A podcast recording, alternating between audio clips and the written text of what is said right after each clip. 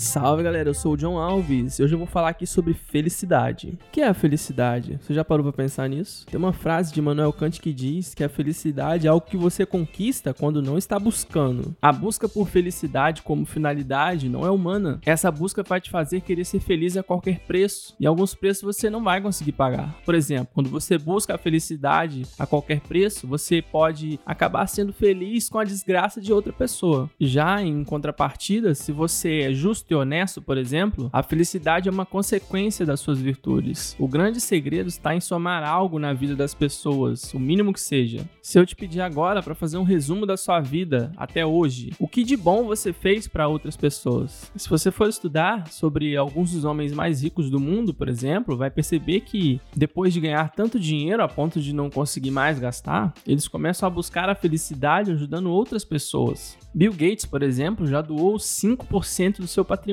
mais de 16 bilhões de dólares. As pessoas são felizes quando vão em direção ao seu ideal, aquilo que ela justifica no mundo. As pessoas mais simples já sabem que a vida delas se justifica quando elas somam para alguém se tornar melhor. Eu lembro de uma campanha que eu participei na escola para ajudar pessoas carentes. A gente passava nas portas das pessoas pedindo alimentos, um quilo de alimento, e as pessoas mais simples eram as que doavam mais. Pensa comigo, quando você passa pela vida de alguém, por mais rápido que seja, ela se torna melhor ou pior de quando ela estava antes de te encontrar? Não somos felizes com aquilo que os outros dizem que é felicidade. Você pode até achar que ter dinheiro é sinônimo de felicidade, mas as pessoas mais simples que eu já conheci eram muitas das vezes mais felizes do que aquelas com muito dinheiro. É ótimo ter dinheiro, eu não tô falando que isso é uma coisa ruim, mas ele não compra tudo. Steve Jobs, por exemplo, no momento da sua morte, tinha um patrimônio estimado em 7 bilhões de dólares. Eu tenho certeza absoluta que se você perguntasse para ele se ele trocaria todo esse dinheiro por mais 10 anos de vida, ele com certeza diria que sim. Os gregos diziam que a maior arte do homem é roubar partes do tempo para a eternidade. Para finalizar, a dica é: descubra o que é mais importante na sua vida, enumere numa lista o que é mais importante para você. Depois disso, veja o que precisa fazer, ter e ser para ser feliz. Então é isso, eu espero que esse episódio tenha te feito refletir um pouco mais sobre a vida. Se você gostou, não esqueça de compartilhar e marcar a gente lá no Instagram.